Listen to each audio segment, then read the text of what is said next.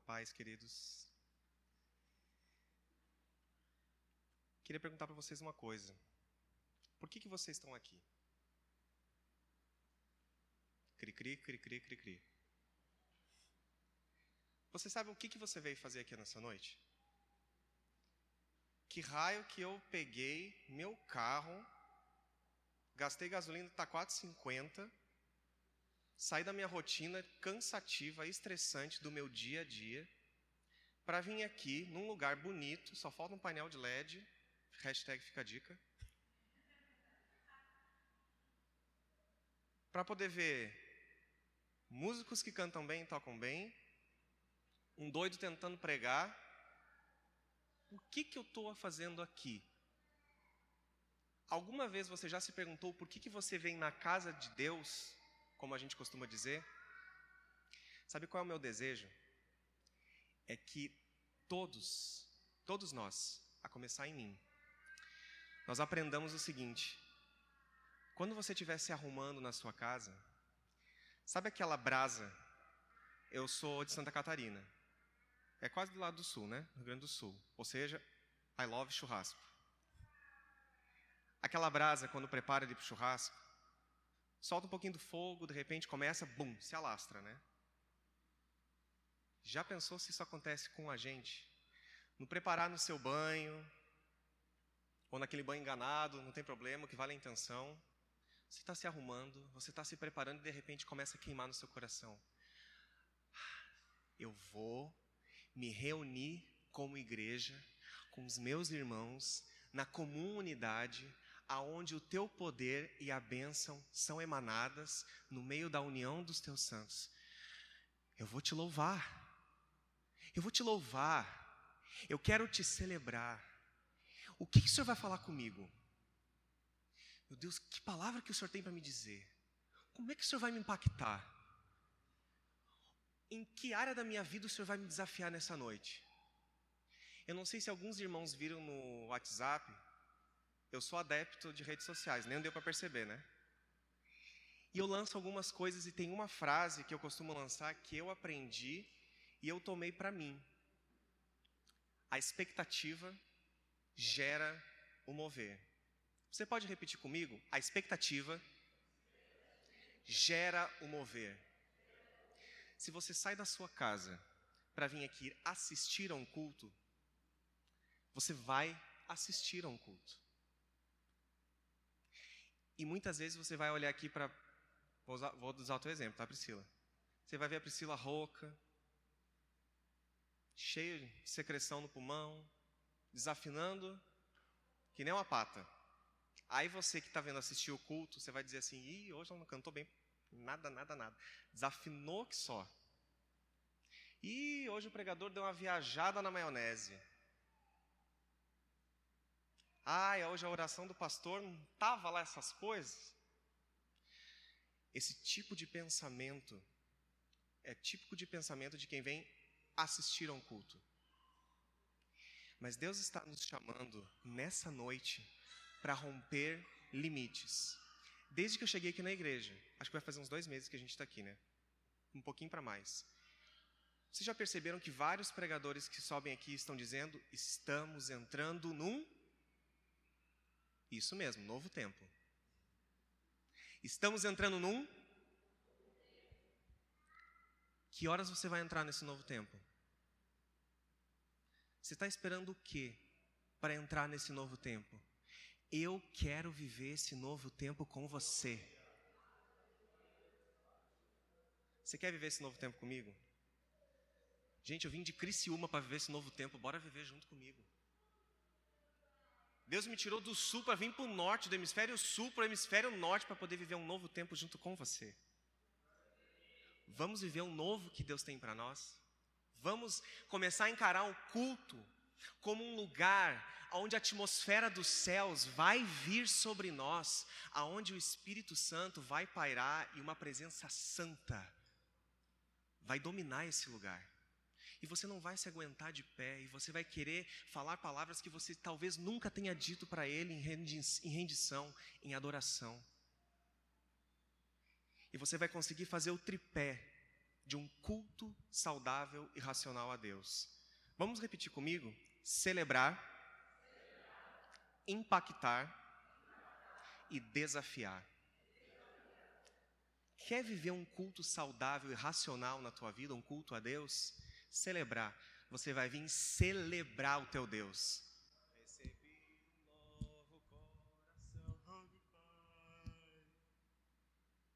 Não. Você vai se derramar. Eu não estou dizendo para você cair aqui, ter um ataque epilético. Não.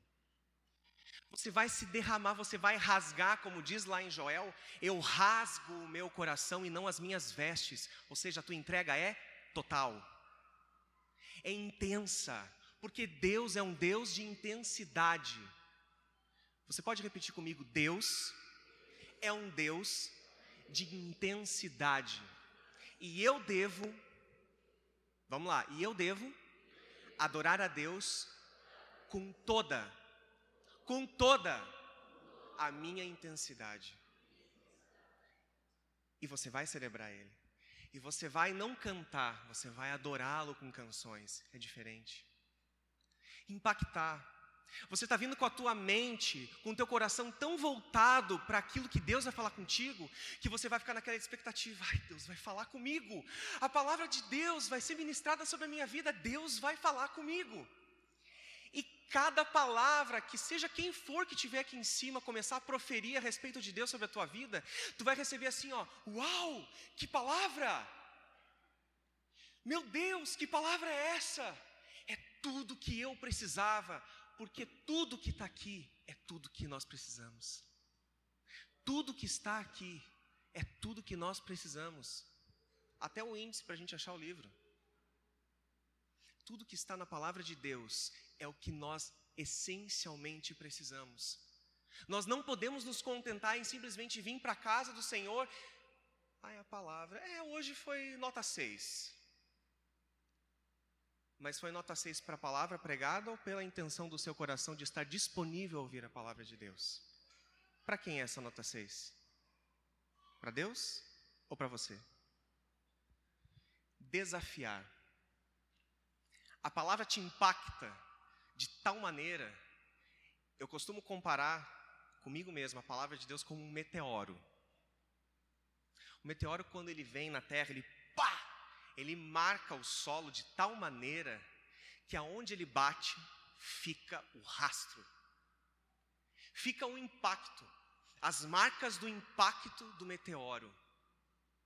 Quais são as marcas do impacto da palavra de Deus nos cultos que você vem domingo, nos cultos que você vem quarta, nos cultos que você vem sexta? Onde estão os impactos, as marcas do impacto da palavra de Deus na tua vida? Ou seja, deseje ser desafiado a viver aquela palavra ministrada aqui durante o culto, a sair daqui, ó, quando acabar o culto, você vai cumprimentar o teu irmão, a paz do Senhor. Nossa, que bom que você veio. Que palavra foi essa? Eu quero viver isso para mim. Porque quando você começar a ter essa percepção dos céus, você vai entrar no ciclo do crescimento espiritual. Eu conheço a verdade, eu entendo a verdade e eu pratico a verdade. Qual é a verdade? A palavra.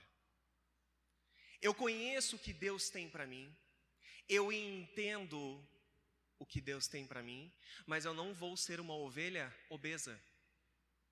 Eu vou praticar aquilo que eu entendi.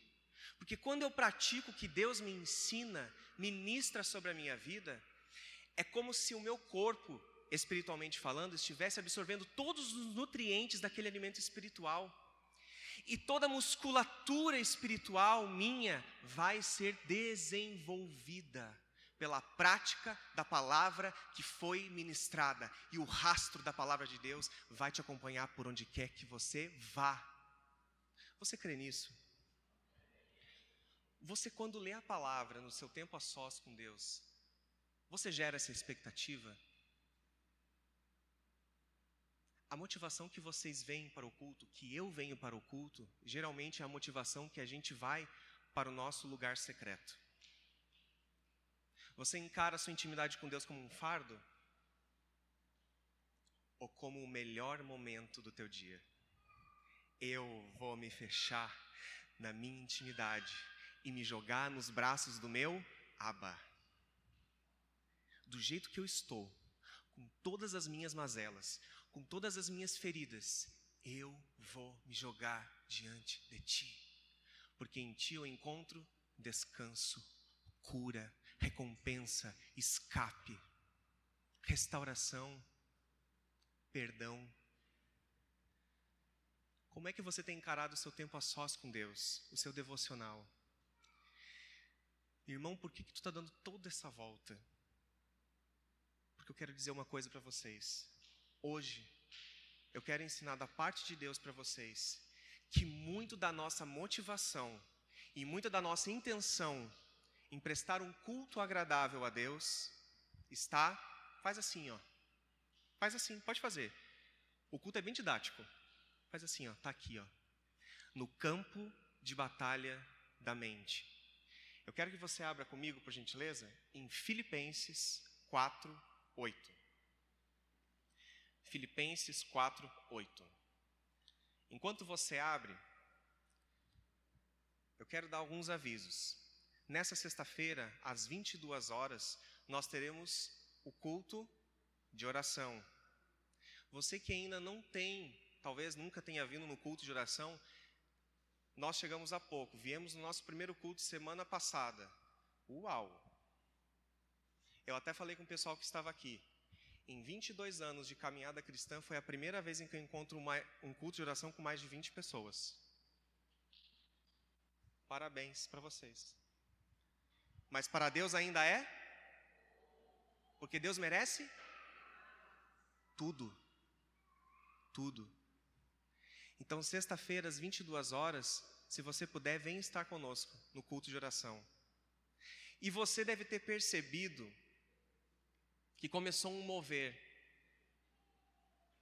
Um mover no sentido de ensinar, de doutrinar a igreja, que é você e eu, nós somos, nós não estamos, nós somos igreja.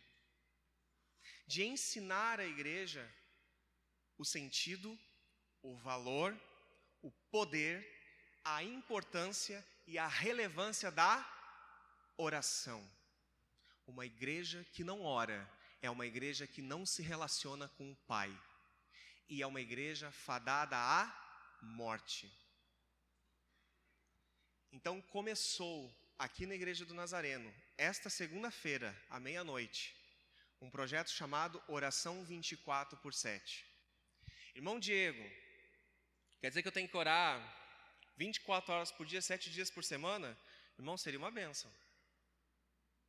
Mas dentro deste projeto, dentro desta visão, você vai se disponibilizar a tirar uma hora, somente uma hora da tua semana.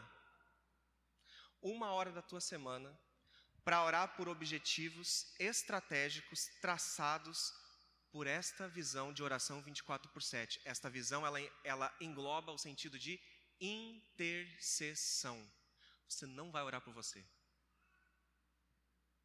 É fácil chegar para Deus com uma listinha de supermercado, né? Deus, quero isso, quero isso, quero aquilo. Não. Você vai aprender a, durante esta uma hora, a orar por todos os motivos, menos pelos teus. Sabe por quê? Porque nas outras horas da semana estarão orando por você, estarão intercedendo por você. Isso não é bênção? Você abre mão de si mesmo para escolher ser cuidado por aqueles que, junto contigo, são igreja. Você que ainda não faz parte desse projeto, talvez por N motivos, não deu o seu nome por alguns líderes de dia, que cada dia da semana tem um seu líder de dia, procure eles. Lá no WhatsApp já tem colocado os nomes dos líderes de dia. Procure eles, dê o seu nome, separe uma horinha da tua semana e você pode ter certeza, nós já estamos colhendo frutos do reino espiritual. E nós veremos mais, porque nós cremos em quem nós temos nos relacionado. E eu quero ensinar uma coisa para vocês. É difícil? É. Eu tenho que pagar um preço de abrir mão de algumas coisas? Sim. Mas quem paga preço determina coisas. Quem paga preço determina coisas. Quem paga preço conquista coisas. Tem coisas que competem a você, a mim, a nós. E muitas vezes a gente quer colocar em Deus. Não, é eu e você. Temos que fazer a nossa parte. Gente, oração é o momento que a gente tem para se relacionar com Deus.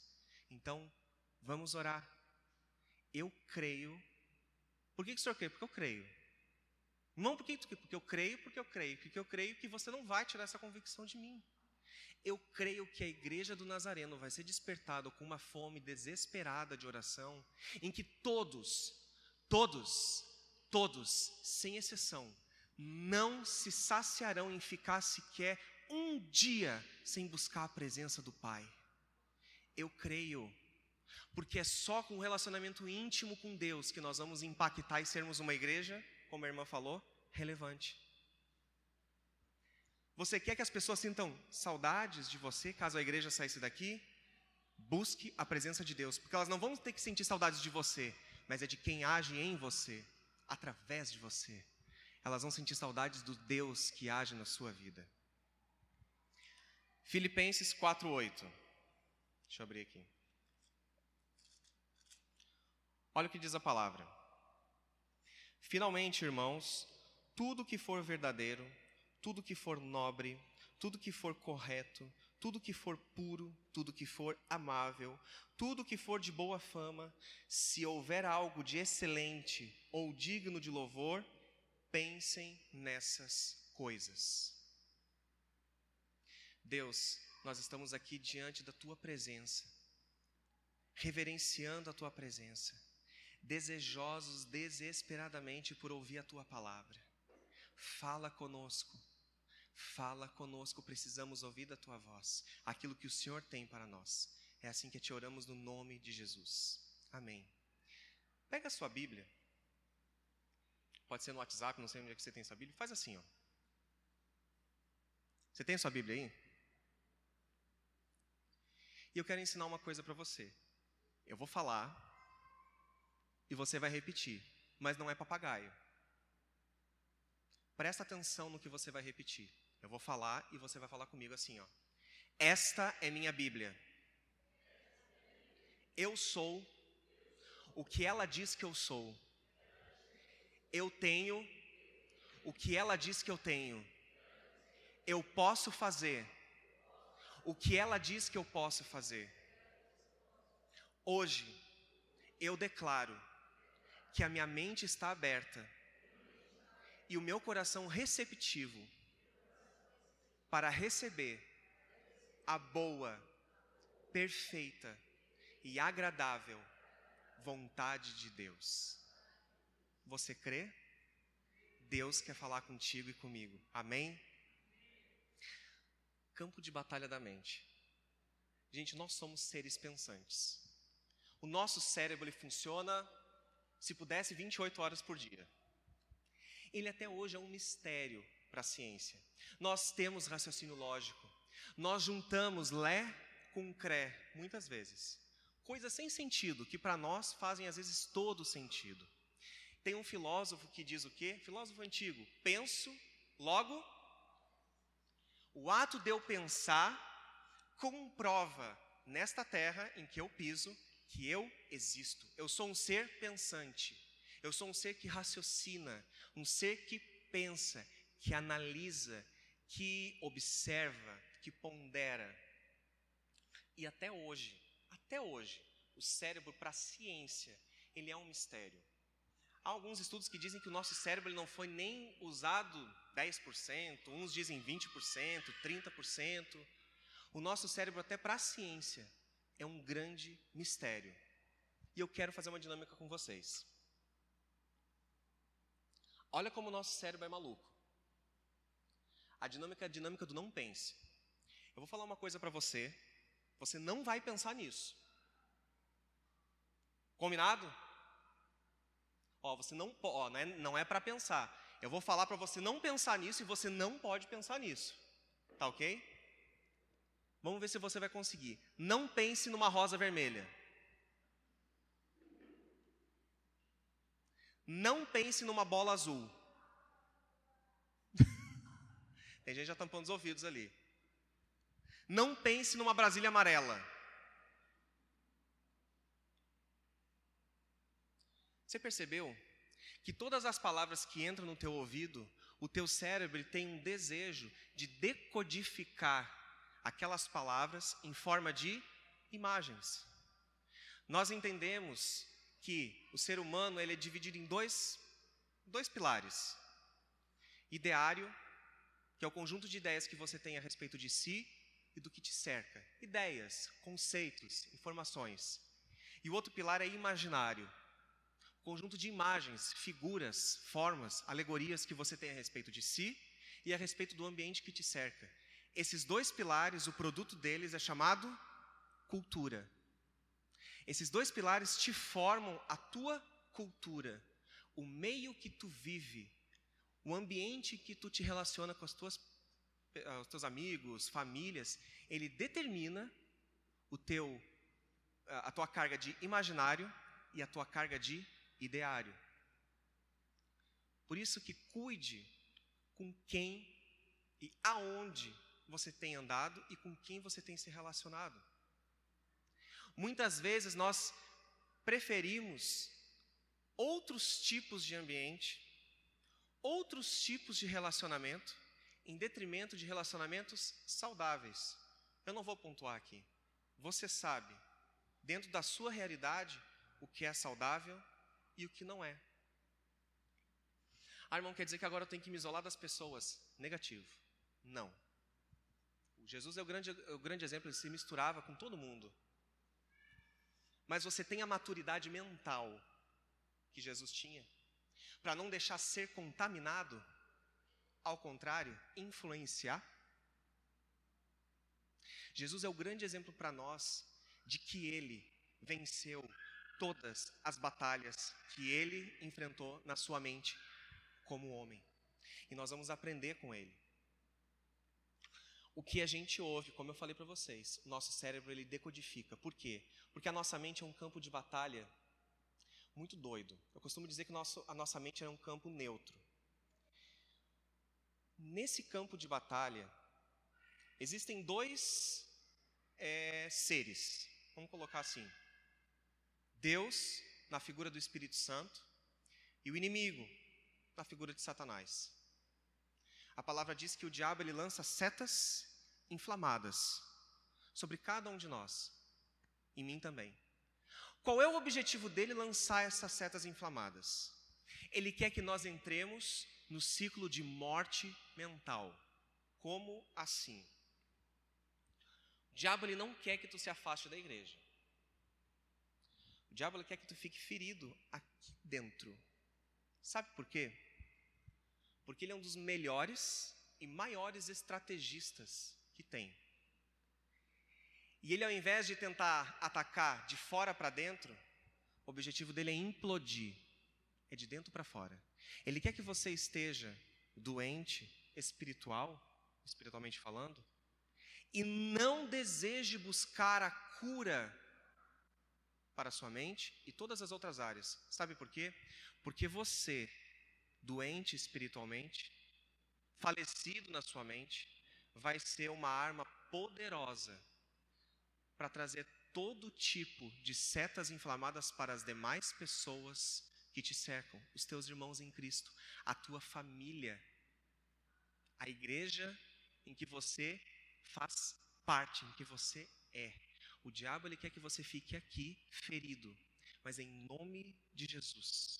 Esta é uma noite em que todos nós, a começar de mim, vamos lembrar qual é o lugar dele.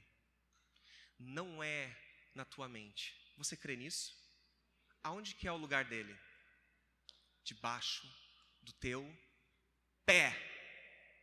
Debaixo do teu pé.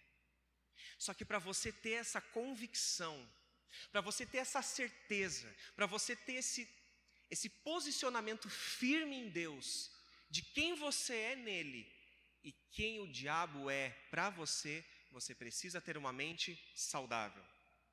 Mas como é que o diabo vai fazer com que você entre nesse ciclo de morte mental? Ele quer que você fique vulnerável, que você não fique que nem aqueles soldados que Gideão estava procurando que bebiam água assim, sabe? Cuidando tudo. Ele quer que você dê uma brechinha só. Não precisa escancarar a porta. Dá uma brechinha só na tua mente. Porque ele vai entrar com um pensamento. Se você não tiver alerta, esse pensamento vai descer para o teu coração. E esse pensamento vai gerar um sentimento. E esse sentimento começa, às vezes até, tem gente que fica, sabe, queimando aquele negócio, fermentando, alimentando. Quem se lembra da sexta-feira dos leopardinhos e do leopardo? Quem estava aqui lembra da história dos leopardos? E fica aquele leopardo aqui, ó, no teu coração, sendo alimentado. E aquele sentimento vai gerar uma emoção. E aquela emoção vai gerar um filho em você, o pecado. E você vai estar tão conformado e tão descansado em alimentar esta emoção, e tão apegado a este filho que você gerou, que você vai alimentar esse pecado. E esse pecado vai crescer e vai te engolir e vai te matar. Vocês entenderam como é que o diabo é astuto? Só que em nome de Jesus você vai vencê-lo, ele. Você vai vencer ele todos os dias da tua vida. Não é hoje, simplesmente eu tomei a decisão, em nome de Jesus eu entrego a minha mente para ti, Deus, e pronto. A partir de amanhã já não garanto. Todos os dias que nós acordamos, levantamos a nossa cama, nós temos que decidir. Hoje, em nome de Jesus, a minha mente está blindada contra as setas inflamadas do diabo. Eu declaro que a minha mente é tua, Jesus. Tu és o dono desse território também, tu és o dono de tudo em mim. E em nome de Jesus eu não aceito nenhuma artimanha do inimigo sobre a minha vida, sobre a minha mente. Os meus pensamentos têm que ser os teus pensamentos. Os meus sonhos têm que ser os teus sonhos. Os meus sentimentos, as minhas emoções têm que ser as tuas emoções. Tem muita gente que costuma falar assim: ah, eu vou viver para Cristo. Ser cristão é viver para Cristo. Negativo. Ser cristão é Cristo vivendo em ti. Já não sou eu mais quem vivo, mas Cristo vive em ti? Cristo vive em ti? Cristo vive em nós? Se Cristo vive em nós, por que que nós vira e mexe, caímos e perdemos inúmeras batalhas na nossa mente? Por quê? Porque tem uma coisa chamada dúvida. A dúvida, ela é totalmente diferente da fé. Abra comigo Hebreus, capítulo 11.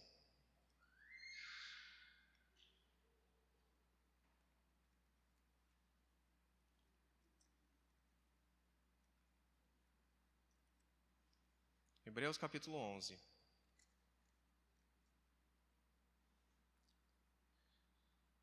Por que, que eu preciso ter certeza ao invés da dúvida?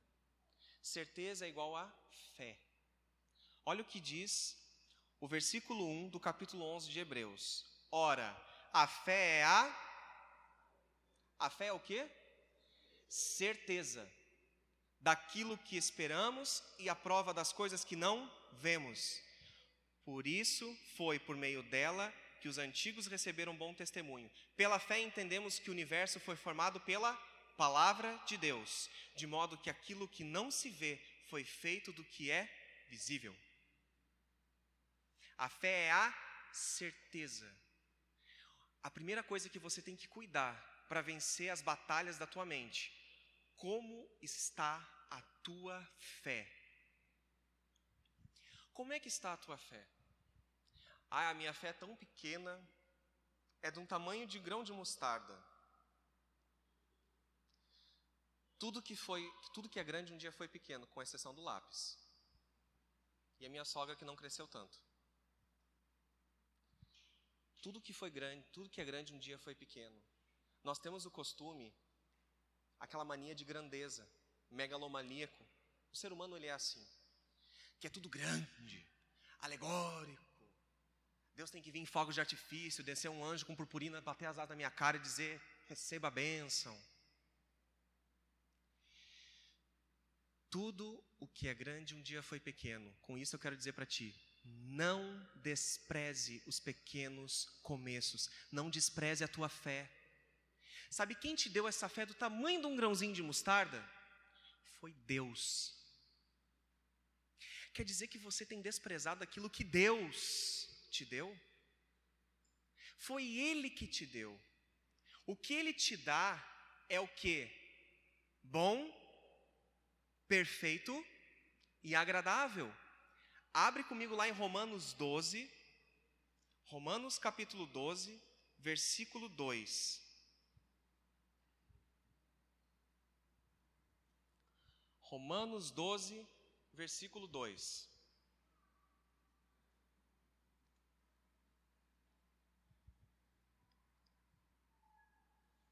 Olha o que diz a palavra. E não vos conformeis com este século, mas sedes transformados pela renovação do quê? Da vossa mente, para que assim você entenda quão boa, perfeita e agradável vontade de Deus. Você quer ter vitória nas batalhas da tua mente? Permita-se ser transformado pela renovação da tua mente. Quem é que traz essa renovação? O termo grego para isso, metanoia. Quem é que vai trazer essa metanoia na tua vida, na minha vida? O Espírito Santo. Mas muitas vezes nós somos resistentes à ação dele. Nós não queremos que ele entre na nossa mente, porque quando ele entrar, ou ele é o primeiro, ou ele jamais vai ser o segundo. Ou seja, ou ele é, ou ele não é. Ou ele reina, ou você reina. Quer disputar a coroa com Deus? Quem é que está sentado no trono da tua mente? Quem? É você? Com as tuas vontades, com os teus achismos, com as tuas ideologias, com os teus pensamentos, com os teus jeitos, com os teus costumes, com os teus defeitos, que passam o tempo, os teus defeitos são tão bons que os defeitos não passam a ser mais defeitos, são qualidades um pouco menos produtivas com as tuas culpas, que muitas vezes você pega a sua culpa e coloca em Deus, claro, a culpa é minha, eu ponho quem eu quero. Quem está sentado no trono da tua mente? O rei da tua mente determina como a tua mente vai ser governada. Se é você que está sentado no trono da tua mente, tudo que acontece contigo é determinação tua. Não coloca a culpa em Deus se é você que é o rei ou a rainha da tua mente. Se Ele está sentado no trono da tua mente, se Ele governa os teus pensamentos, se os teus pensamentos são os pensamentos do Rei, você pode descansar em Deus, você pode viver o que está lá em Salmos 37, versículo 5, que diz: entrega o teu caminho ao Senhor, confia nele, e o mais, Ele fará. Então, olha só, a palavra de Deus é bom que ela é bem didática. Três passinhos para que o Espírito Santo reine na tua mente. Primeiro passo: entrega o teu caminho ao Senhor. Entrega os teus pensamentos ao Senhor. Entrega a tua mente ao Senhor. Entrega os teus sonhos ao Senhor. E eu quero fazer uma dinâmica. Vem cá. Tu mesmo. Vem aqui. Foi a primeira que eu peguei. Pega uma bolsa, por favor. Faz de conta, vamos brincar de teatro. Faz de conta que essa bolsa é um tijolo. Tá? Isso. Nós estamos aqui numa edificação. Está acontecendo uma construção. Eu sou um mestre de obras. Eu estou coordenando toda essa obra aqui. Tá? E na mão dela tem esse tijolo. Mostra o tijolo para o povo. Está aqui esse tijolo. Eu preciso que ela me entregue esse tijolo para que a obra continue. Por quê? Que quando ela me entregar este tijolo, o que, que vai acontecer com ela? Outros tijolos aparecerão para que ela passe para mim. Só que tu vai ser resistente. Me dá o tijolo. Eu preciso, Mirella, né? Eu preciso que você me entregue o tijolo. Como é que eu vou começar a obra aqui? Eu preciso continuar essa obra. Esse tijolo não pertence mais a você. Olha só como é que está a tua mão. Olha para tua mão. Segura o tijolo com uma mão e olha para outra. Olha para outra.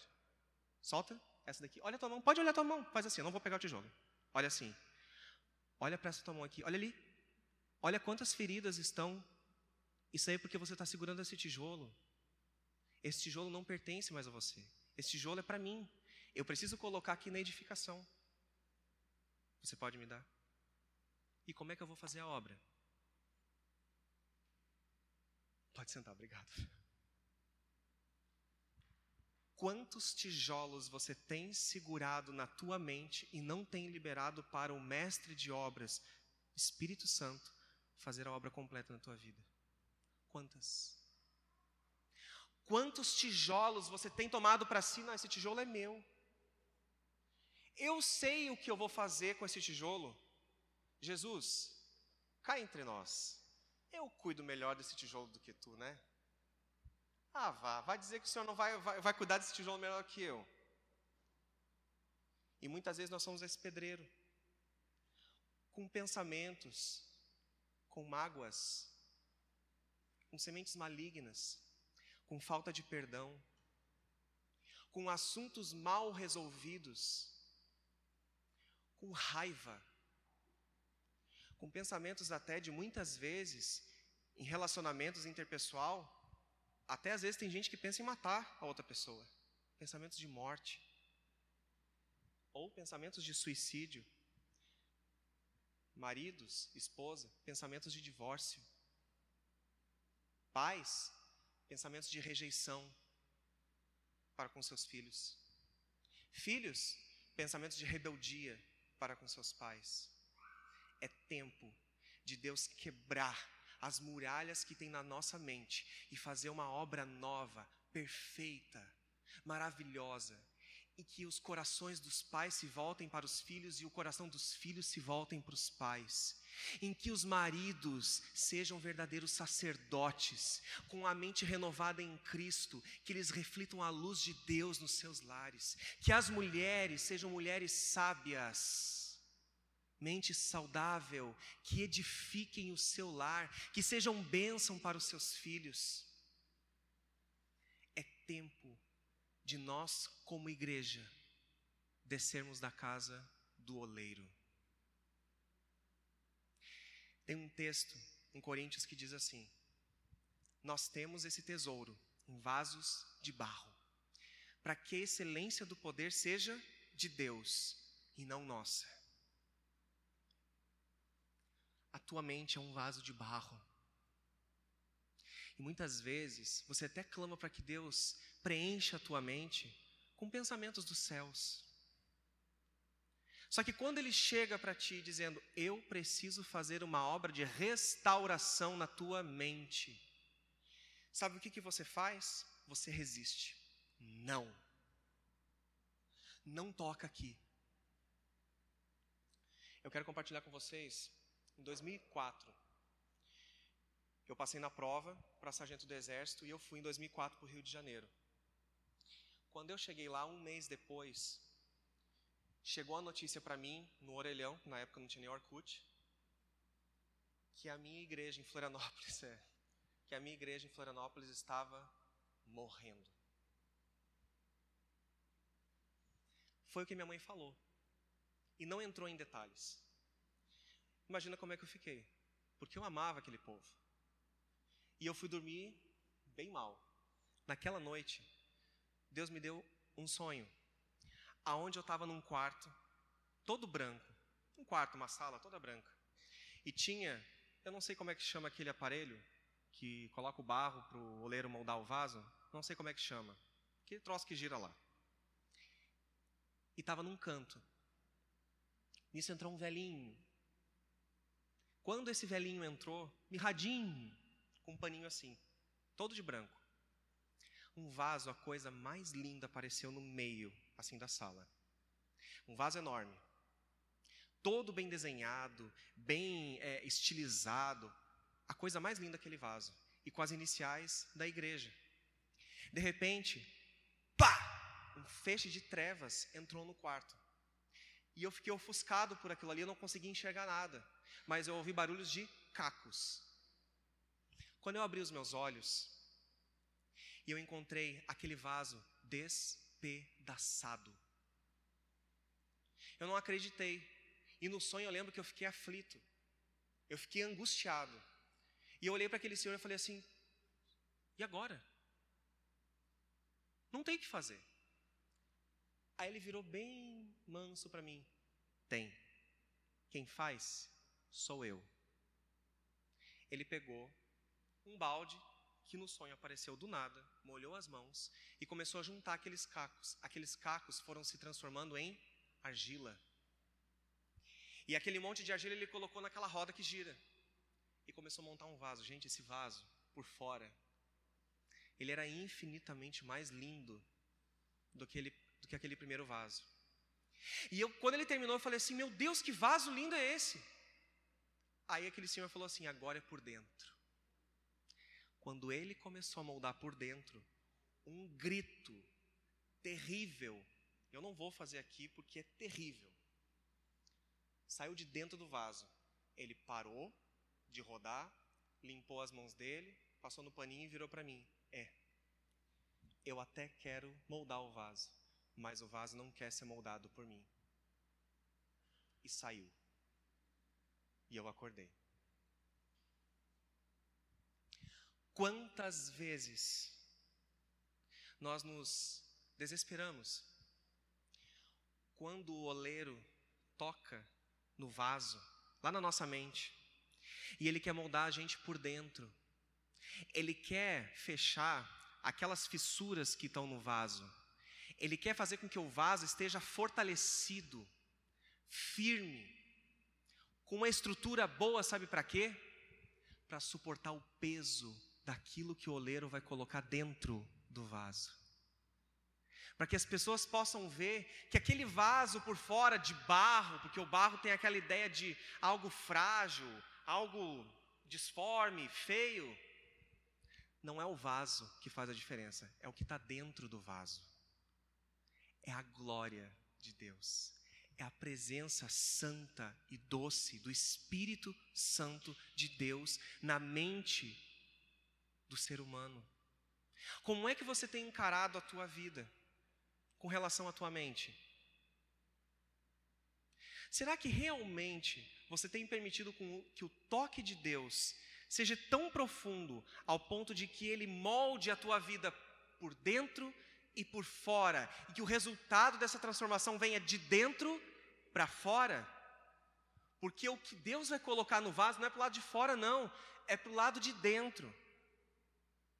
Porque aquilo que Deus vai colocar dentro do vaso vai transbordar do vaso, vai transbordar da tua mente. E as pessoas que te cercam vão ser impactadas por aquilo que vai transbordar de você. E as pessoas vão ser curadas porque você vai ser usado por Deus, cheio, pleno, transbordante da presença dEle. As pessoas vão vir correndo para você, sabe por quê? Porque elas vão estar desesperadas, pelo amor de Deus, fala para mim o que é que você tem que eu tanto busco e não acho lugar nenhum.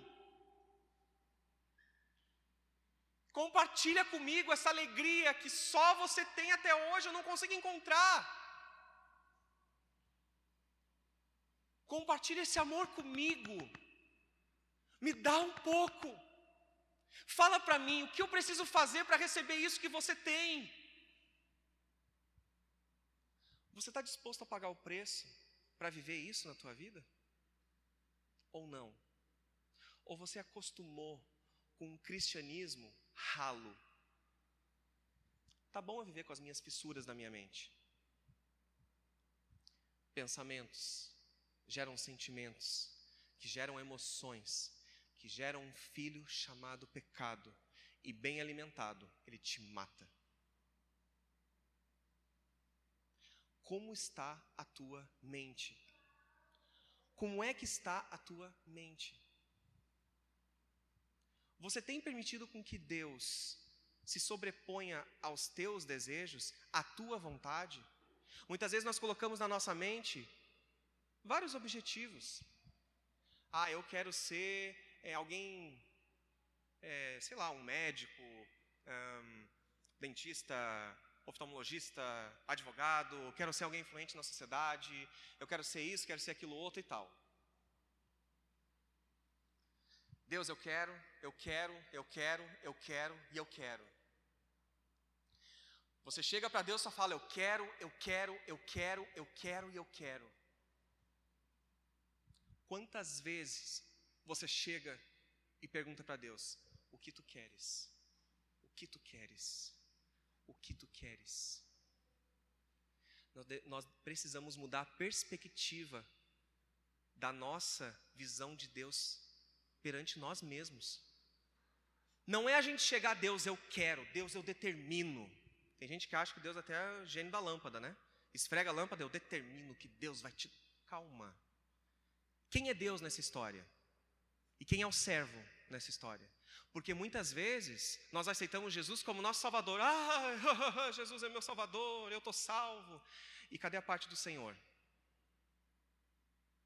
Não existe ninguém avulso nesse mundo. Ou você é escravo de Satanás, ou você é escravo de Cristo. E eu quero te dar um conselho. Deixe ele escravizar Cristo, escravizar a tua mente. Sabe por quê? Porque ele é o único Senhor que trata um escravo como filho. Ele te comprou. Ele te comprou. E não foi com dinheiro, foi com sangue. Foi com sangue. Você não consegue talvez ter essa noção, mas foi o sangue dele que verteu naquele madeiro que te comprou. Quem costuma ver história vai se lembrar que na época da escravidão no Brasil, quando se chegava lá no Rio de Janeiro, um mercado de escravos chamado de Valongo. E aí o senhor de engenho, barão do café, que seja o que for, ia chegar lá para comprar um escravo.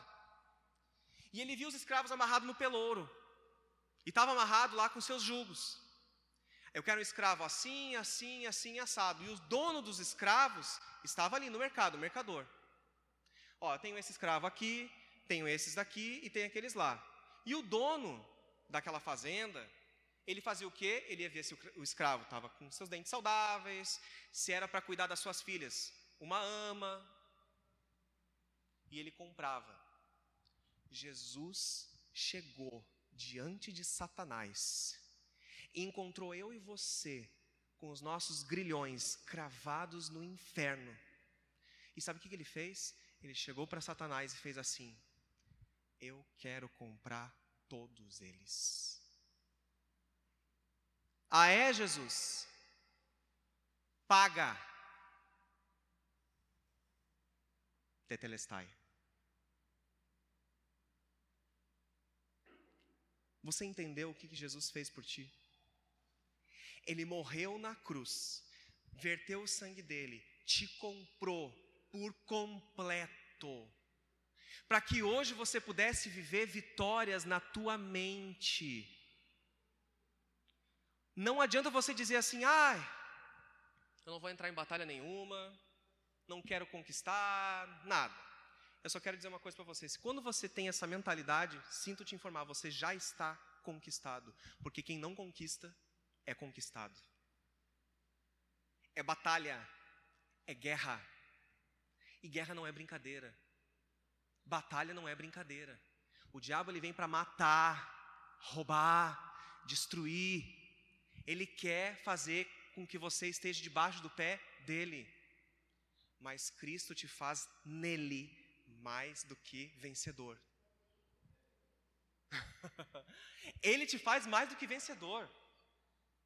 O diabo vai olhar para ti e não vai mais te ver, não vai mais ver o Diego, mas ele vai ver, sabe quem? Quem habita em mim.